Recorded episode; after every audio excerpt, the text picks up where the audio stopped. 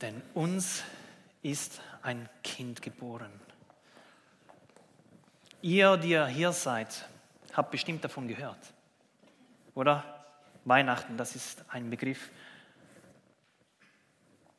Für mich, als ich Kind war, war Weihnachten immer klar. Es geht um Jesus, um die Geburt. Die Geschichte habe ich, ein, habe ich gekannt. Doch am Heiligabend war mein Hauptfokus natürlich nur auf den viertigen Dingern, die mit wunderbaren Geschenken gefüllt waren. Doch in den letzten Jahren habe ich gemerkt, wie mir Weihnachten, dieses Kind, mehr und mehr bewusst wurde, was es bedeutet, was es für mein Leben bedeutet, weil ich dem lebendigen Gott in vielen Dingen in meinem Leben erneut stärker begegnen durfte. Und meine Frau hat erzählt, als sie Kind war, hat ihre Großmutter immer geweint bei der Weihnachtsgeschichte. Wieso weint Großmutter? Aber jetzt sagt sie, ich verstehe sie. Sie muss selbst weinen, weil das unglaublich große Geschenk, was Jesus Christus uns gegeben wurde, als er auf die Erde kam, das dürfen wir heute Morgen feiern, denn uns ist ein Kind geboren. Wenn ich aber aus meinem christlichen Setting rausgehe oder ich habe auch einige Gespräche mit Freunden, die frisch zum Glauben kamen und selbst nur ein nicht christliches Umfeld haben, die sagen, keiner hat Ahnung, was Weihnachten ist. So, geht es? Ja, jetzt so. Weihnachten sieht eher nach dem aus. Das wird uns präsentiert. Den Coca-Cola-Truck, den kennen die meisten. Oder Shopping Malls in einer gigantischen Schönheit, die einen schon fast erschlägt. Und der Weihnachtsmann und viele andere Geschichten wie Elfen drumherum hat nicht viel mit, mit der Geschichte selbst zu tun. Wenn ich Weihnachten betrachte, dann sieht es für mich eher. Hast du Schalte? So aus. Links ist eher ein aufgeräumter Stall und rechts, da gibt es noch viel Mist aufzuräumen. Und genau in diesen Mist ist Jesus gekommen. Ich habe heute Morgen zwei Kernaussagen. Das eine ist, ein Kind ist uns geboren. Und das Volk, das in Finsternis wandelt, hat ein großes Licht gesehen. Die Schriftlesung, die Marc vorhin gesagt hat, findet ihr auf eurem Zettel. Die ist aus der Hoffnung für alle. Bei mir wird der Text aus der Schlachter sein, wenn ihr Unterschiedlichkeiten seht.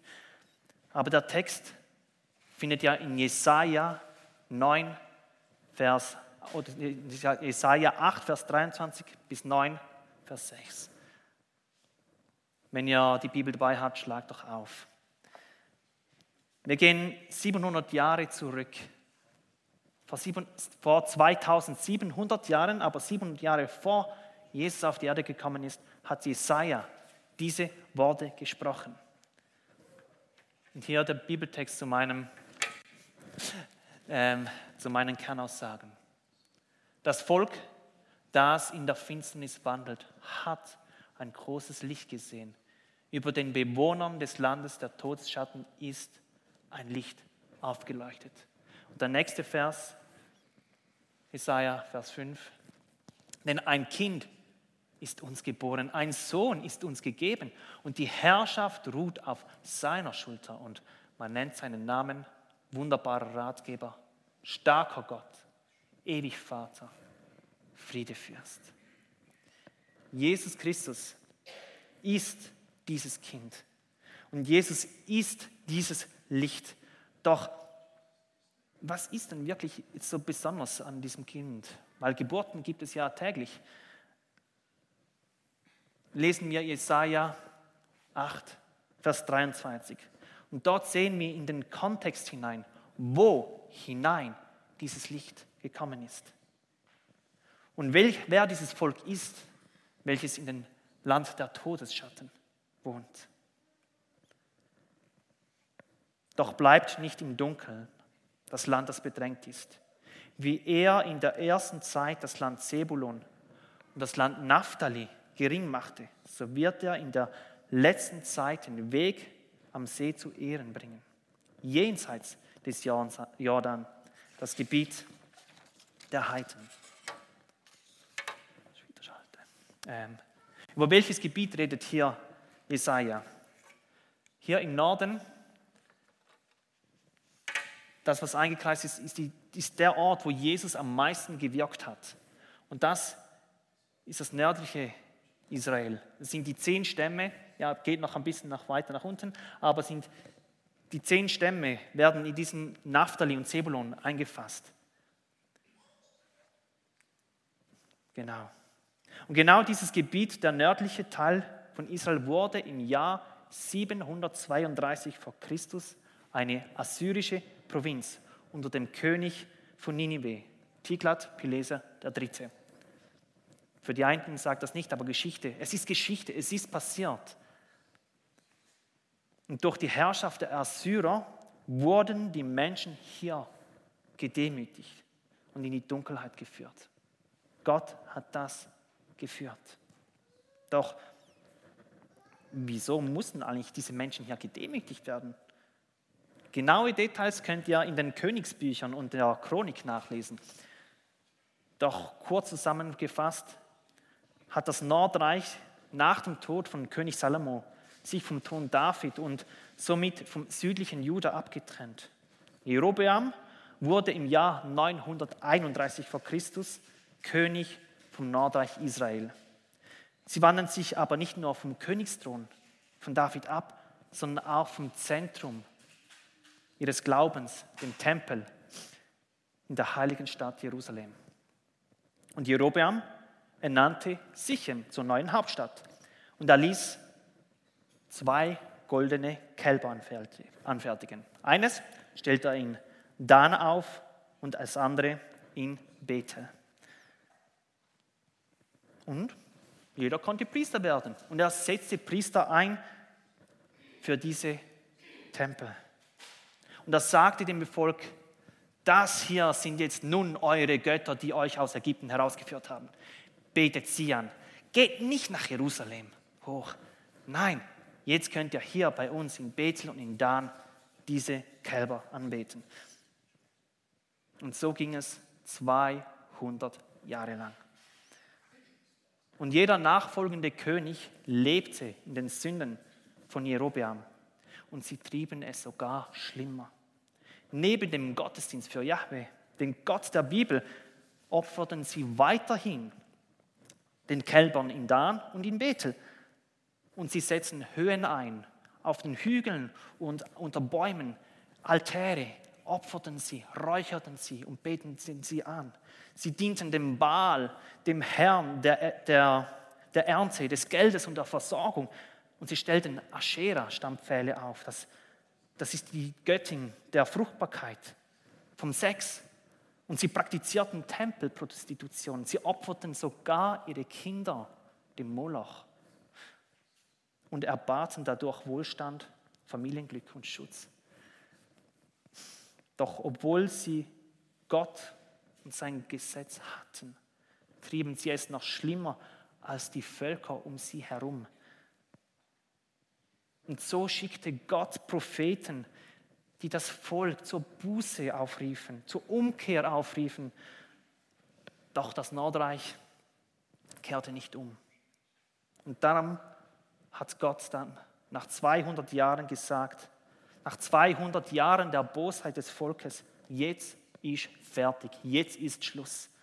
Und er hat sein Wort wahrgemacht, welches er zu Josua sprach. Das kann man in Kapitel 24 nachlesen. Dass, dass er die Sünden nicht dulden wird, wenn sie Gott ungehorsam sind und seinen Geboten nicht gehorchen und sie anderen Göttern sich zuwenden und ihnen dienen. Und so kam es dann wirklich im Jahr 732 vor Christus, dass Gott aufgrund von ihrer Bosheit seine segnende Hand zurückzog. und seine schützende Hand wegnahm. Und Assyrien zog ein und eroberte das Nordreich, zerstörte es und nahm viele Gefangene hinfort. Und seit dieser Zeit lebt das Land getrennt von Gott im Dunkeln. Vorher haben sie in der Dunkelheit gewohnt, aber Gott war noch gegenwärtig. Doch der Gott der Bibel wäre nicht Gott, wenn er in seiner Zurechtweisung, in seiner Züchtigung die Kinder, den Kindern nicht einen Hoffnungsblick geben würde und einen Rettungsplan. Ja, Gott liebt uns, aber er hasst die zerstörerische Sünden, die wir uns gegenseitig antun und das Unrechte, was unter uns geschieht. Nächste Folie. Und genau deshalb hat Gott es selbst in die Hand genommen, das Dunkle zu zerschlagen. Und, erfüllt, so, und so erfüllten sich die Worte von Jesaja. Und das können wir in Matthäus Kapitel 4 nachlesen. Ich lese ab Vers 12. Als aber Jesus hörte, dass Johannes gefangen, also, genau, als aber Jesus hörte, dass Johannes gefangen gesetzt worden war, zog er weg nach Galiläa und er verließ Nazareth, kam und ließ sich in Kapernaum nieder, das am See liegt, im Gebiet von Sebulon und Naphtali. Damit erfüllt würde, was durch den Propheten Jesaja gesagt ist, der spricht, das Land Sebulon und das Land Naphtali am Weg des Sees jenseits des Jordans, das Galiläa der Heiden. Das Volk, das in der Finsternis wohnte, hat ein großes Licht gesehen. Und denen, die im Land des Todesschattens wohnten, ist ein Licht aufgegangen. Von da an begann Jesus zu verkündigen und zu sprechen. Tut Buße. Denn das Reich der Himmel ist nahe herbeigekommen. Und so ist Jesus als Licht in dieses Gebiet gekommen. Und die zentrale Botschaft von Jesus und seinem Dienst ist, tut Buße denn das Reich der Himmel ist herbeigekommen. Tut Buße, kehrt um, weg von euren Götzen, weg von eurer Bosheit und wendet euch Gott, dem Vater, zu. Lebt nicht mehr in der Dunkelheit, sondern wendet euch mir selbst zu. Ich bin euch. Ich bin euch nahe gekommen. Und es ist nicht mehr Moses, ein Prophet oder ein Richter wie zur Richterzeit, die das Volk zurück zu Gott führen sollten, sondern es ist der Herr selbst. Immanuel, von Hebräisch auf Deutsch übersetzt. Gott mit uns. Gott ist Mensch geworden. Und er selbst ist zu uns gekommen und hat einen Weg geschaffen hier hat es begonnen. Hier haben wir gesehen, das erste Mal, was die Propheten, was Gott durch die Propheten gesagt hat. Das ist mein Weg, den ich mit euch gehen werde. Wie ich den Kopf der Schlange zerschlagen werde, völlig anders. Nicht durch Krieg, sondern durch ein Kind, durch ihn selbst. Damit die, die sich an ihn, an das ewige Licht hängen, gerettet werden. Denn so sehr hat Gott die Welt geliebt, dass es seinen einzigen Sohn gab, damit alle, die an ihn glauben, nicht verloren gehen, sondern das ewige Leben haben.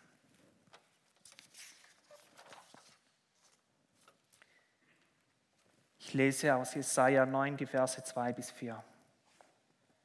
Du hast das Volk vermehrt, hast seine Freude groß gemacht Sie werden sich vor dir freuen, wie man sich in der Ernte freut, wie die Sieger jubeln, wenn sie Beute verteilen.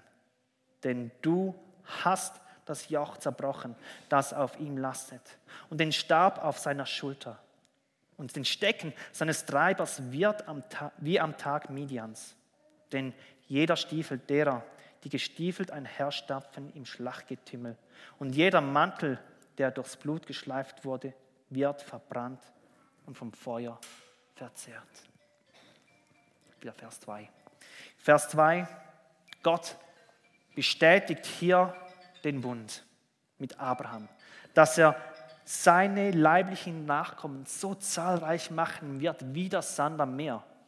Und das wissen wir.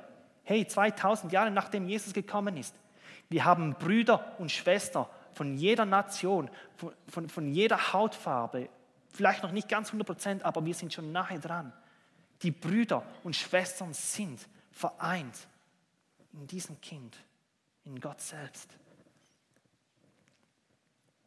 Und wir freuen uns wie bei einer Ernte, wenn man endlich die Arbeit sich auszahlt. Und das Volk wird sich freuen wie nach einem Kampf, wo man Beute verteilt. Ja, das Leben ist manchmal ein Kampf. Vers 3. Der Herr selbst wird das nationale Israel von der Knechtschaft in Assyrien, Babylon und von den ausländischen Mächten letztendlich komplett befreien sowie die Befreiung des Volkes in der Richterzeit war, als Gideon die Midianiter besiegte und das Volk sich Gott wieder zuwandte. Es wird sein, als nähme man eine Last, eine schwere Last von seinem Rücken. Doch die Befreiung, die, von der Herr Jesaja spricht, ist von einer komplett anderen Kategorie. Der Befreier war nicht ein Mensch wie Gideon, sondern es ist der Herr selbst.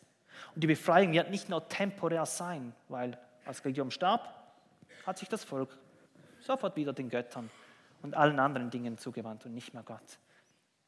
Nein, sie wird nicht temporär sein, die Befreiung, sondern sie wird eine komplette, vollständige Befreiung sein, die bis in die Ewigkeit hineinreicht. Wow, ein Hoffnungsblick in dieser Dunkelheit. Und die Welt wird kein Kriegsgerät mehr brauchen. Vers 4. Weil auf die Wiederkunft von Jesus Christus eine Zeit von weltweitem, echten Frieden folgen wird. Was für ein Hoffnungsblick. Naphtali, Sebulon, Israel, das erst vor kurzem doch von Israel zerschlagen und verwüstet wurde. Und Gott reicht seinem Volk seine Hand und spricht, auch wenn du aufgrund von deiner Sünde vom mächtigsten König dieser Zeit aufgerieben wurdest, werde ich dich trotzdem wiederherstellen. Nicht wegen dir, sondern wegen mir, wegen meinem Namen. Und ich werde meinen Namen, die Nationen werden gepriesen werden. Und egal wie groß und wie mächtig dein Unterdrücker auch sein mag, ich bin der Herr und ich lenke die Geschicke der Nationen. Syrien, Äthiopien, Kurdengebiete, auch Ukraine, egal wie groß sich dein Bedränger aufspielt, auch wenn er der größte König der heutigen Zeit mit der stärksten Armee ist, stellt Gott ihm hier diese Worte entgegen. Jesaja 5. Denn ein Kind ist uns geboren, ein Sohn ist uns gegeben und die Herrschaft ruht auf seiner Schulter. Und man nennt seinen Namen wunderbarer Ratgeber, starker Gott, ewig Vater und Friedefürst. Dieses Kind war nicht nur einfach ein Kind. Jesus war nicht nur einfach ein guter Mensch, ein netter Prophet, ein gutes Vorbild für die Menschheit. Dieses Kind, das uns geboren ist, er ist Gott selbst Immanuel, Gott mit uns. Und ja, die Herrschaft ruht auf seiner Schulter. Er muss die Herrschaft sich nicht nehmen, wie die Könige dieser Erde, die Präsidenten, die, Räuber, die rauben nur, die zerstören nur und vernichten. Er muss sich die Macht nicht nehmen. Sie ist ihm von Gott gegeben. Und er kommt anders, um zu herrschen. Dieses Kind, lieber König von Ninive, Er wird Namen haben, dessen Ehrentitel die höchsten Titel der Könige der Erde übersteigen wird. Wunderbarer Ratgeber. Er braucht keine Ratgeber. Er ist die Weisheit selbst. Sein Name ist starker Gott. Der Messias wird die militärischen Siege aus Verse 2 bis 4 vollbringen. Ewig Vater heißt er. Der Messias als zweite Person der Dreieinigkeit ist in seinem ganzen Wesen Gott. Er trägt alle Eigenschaften des ewigen Vaters. Er ist ewig, genau so wie Gott. Der Messias wird ein väterlicher Herrscher sein und in Ewigkeit auf dem Thron Davids herrschen. Und sein Name ist Friedefürst. Ja, dieses Kind, der Messias, wird durch seine Herrschaft unter den Nationen der Welt Frieden stiften. Wahren Frieden. Und er wird ihn bewahren. Vers 6. Die Mehrung der Herrschaft und der Friede werden kein Ende haben. Auf dem Thron Davids und über seinem Königreich. Dass er es gründe und festige mit Recht und Gerechtigkeit von nun an bis in alle Ewigkeit. Der Eifer des Herrn, der Herrscherin wird dies tun. Halleluja, Amen. Gott selber, er wird es tun. Keine Armee, nicht uns dazu tun, sondern er wird es tun. Und dort, wo Gott durch Jesus seine Herrschaft aufrichtet, dort wird Frieden sein. Ja, am Ende der Tage, wenn Jesus wiederkommt, um die Welt zu richten und der Bosheit und der Ungerechtigkeit ein Ende zu bereiten, dann wird wirklicher wahrer Frieden einkehren. Wir feiern Weihnachten, das Fest der Liebe, das Fest des Friedens. Wir sehen es. Wir sehen es. Wir sehen es manchmal nicht.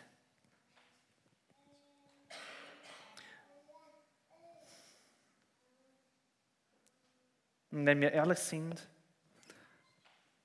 herrscht an gewissen Orten momentan wirklich noch nicht Frieden und wirklich nicht gerade viel Frieden. Und ein bisschen zurückgedacht, letztes Jahr gingen tiefe Gräben durch das Weihnachtsfest aufgrund von unterschiedlichen Wahrnehmungen der momentanen Situation. Und heute? Die Welt ist nicht ruhiger geworden. Die Welt ist im Aufruhr. Und nicht nur in der Ukraine, sondern auch im Iran, in der Türkei, an so vielen Orten herrscht Unruhe. Und auch bei uns in der Schweiz erkaltet die Liebe immer mehr im Namen der Toleranz. Wir können aus unserer Perspektive böse Herrscher und Politiker beschuldigen und ihnen die Schuld zuschieben für unsere Miseren. Wegen steigenden Ölpreisen, Stromkosten, Verlust des Jobs, Tod und, und auch Vertreibung. Ja, berechtigt und auch, auch unberechtigt. Aber sie sind nicht unsere Verantwortung. Die Verantwortung liegt in Gottes Hand. Er als der gerechte Herrscher wird das Ungerechte zur Rechenschaft ziehen. Und er wird es am Ende der Zeit richten. Doch, wie steht es um unser eigenes Haus? Ist mein Haus ein Haus des Friedens? Ist mein Leben ein Leben im Licht und in der Wahrheit dieses, dieses Kindes? Ist mein Leben und sind meine Beziehungen durchdrungen von der Liebe, der Vergebung, der Wahrheit in Jesus Christus, der uns vorangegangen ist? Fragt meine Kinder. Also wenn ich ehrlich zu mir bin, ich muss das Böse nicht außerhalb suchen, ich kann es in meinem eigenen Leben finden. Wo bin ich selbst nicht geduldig und von, von Liebe und Barmherzigkeit gedrungen? Und das weiß ich sehr gut, gerade als Vater von vier Kindern, wo Emotionen Lautstärke manchmal schneller hochgehen, als dass man es will. Dem gegenüber sollte man doch liebevoll, barmherzig und geduldig sein. Und wie schnell ist doch der Mund zum Bösen, indem wir andere verurteilen, sogar fluchen oder Unwahrheiten erzählen. Wo schaffe ich selbst Raum dem Bösen in meinem Haus und wo gehe ich, gebe ich der Dunkelheit sogar Platz? Jeder von uns könnte diese Liste individuell erweitern mit kleineren oder größeren Dingen.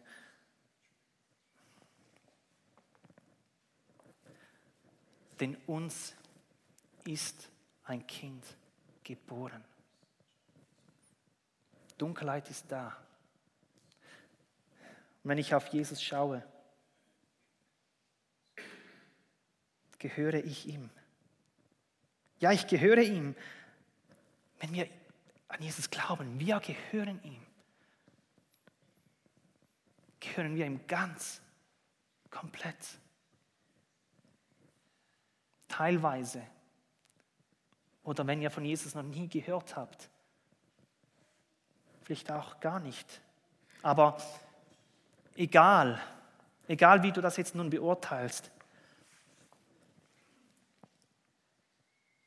möchte ich dir, möchte ich euch die Worte der Hoffnung entgegenbringen, die Jesaja dem Nordreich von Israel schon vor 2700 Jahren verkündigt hatte. Und ihr wisst, wie lange das sie in ihrer Sturheit verharrten? 200 Jahre. Und doch hat Gott ihnen das zugesagt. Jesaja 9, Vers 1. Das Volk, das in Finsternis wandelt, hat ein großes Licht gesehen. Über den Bewohnern des Landes der Todesschatten ist ein Licht aufgeleuchtet. Und keine Finsternis ist zu dunkel und kein Todesschatten zu düster über unserem Leben und unserem Land, dass Jesus Christus nicht durchdringen kann und erhellen kann. Jesus Christus, er ist das Licht. Und wo er ist, da muss die Finsternis weichen. Amen. Vers 5. Denn ein Kind ist uns geboren, ein Sohn ist uns gegeben und die Herrschaft ruht auf seiner Schulter. Und man nennt seinen Namen wunderbarer Ratgeber, starker Gott, ewig Vater, Friedefürst. Gott selbst ist gekommen und er wird die Herrschaft in uns als seinen Kindern und in seiner Gemeinde aufrichten.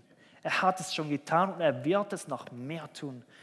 Und Gott selbst wird das Böse und die Ungerechtigkeit vollständig hinwegtun, welches die Erde noch so stark überschattet. Und jetzt noch zwei Hoffnungsblicke. Jesaja 60, Vers 1 bis 3. Mache dich auf werde Licht, denn dein Licht kommt. Und die Herrlichkeit des Herrn geht auf über dir. Denn siehe, Finsternis bedeckt die Erde und tiefes Dunkel die Völker. Aber über dir geht auf der Herr und seine Herrlichkeit erscheint über dir. Und die Heidenvölker werden zu deinem Licht kommen und Könige zum Glanz, der über dir aufgeht. Das spricht Gott, das spricht Gott euch zu, ihr, die ihr sein Volk seid. Werdet Licht, seid Licht.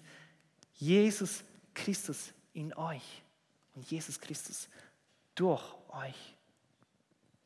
Wir gehören ihm. Wir gehören diesem Kind. Zacharia 2, Vers 14. Juble und freue dich, du Tochter Zion, denn siehe, ich, ich komme und werde in deiner Mitte wohnen, spricht der Herr. An jenem Tag werden sich viele Heidenvölker dem Herrn anschließen. Und sie sollen mein Volk sein. Und ich werde in deiner Mitte Wohnung machen. Und du wirst erkennen, dass mich der Herr, der Herrscher zu dir gesandt hat. Denn ein Kind ist uns geboren.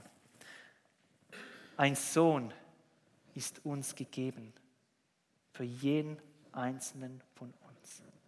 Und egal, wie düster es scheinen mag, sein Licht ist für jeden von uns gekommen. Und darum feiern wir an Weihnachten und darum schauen wir auf Jesus Christus, der Mensch geworden ist. Denn uns ist ein Kind geboren. Halleluja. Amen. Wir werden jetzt eine Zeit der Stille haben. Schaut auf das Kind. Schaut auf das Kind, auf Jesus. Ich werde die Zeit dann mit einem Gebet schließen und wir werden nachher noch in eine weitere Zeit der Anbetung übergehen.